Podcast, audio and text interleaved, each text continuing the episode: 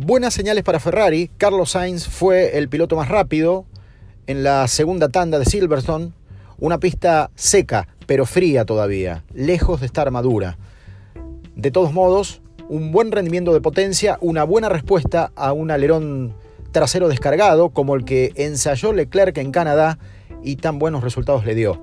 Pero también mucha expectativa para los aficionados británicos porque Hamilton había respondido bien en la pista mojada en la primera parte de los entrenamientos y ahora en seco y de arranque terminó segundo. Buen ascenso del McLaren del Lando Norris, que también terminó en la tercera colocación.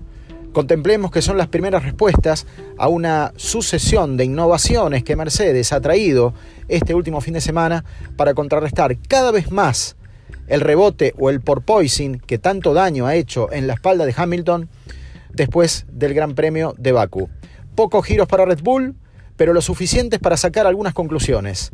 Por ejemplo, que hay que trabajar mucho en el auto de Sergio Pérez. El piloto mexicano evidenció un déficit en cuestiones aerodinámicas que deberán ser resueltas, más aún en un circuito muy veloz, pero que tiene algunas zonas de baja velocidad donde necesita una fuerte incidencia aerodinámica.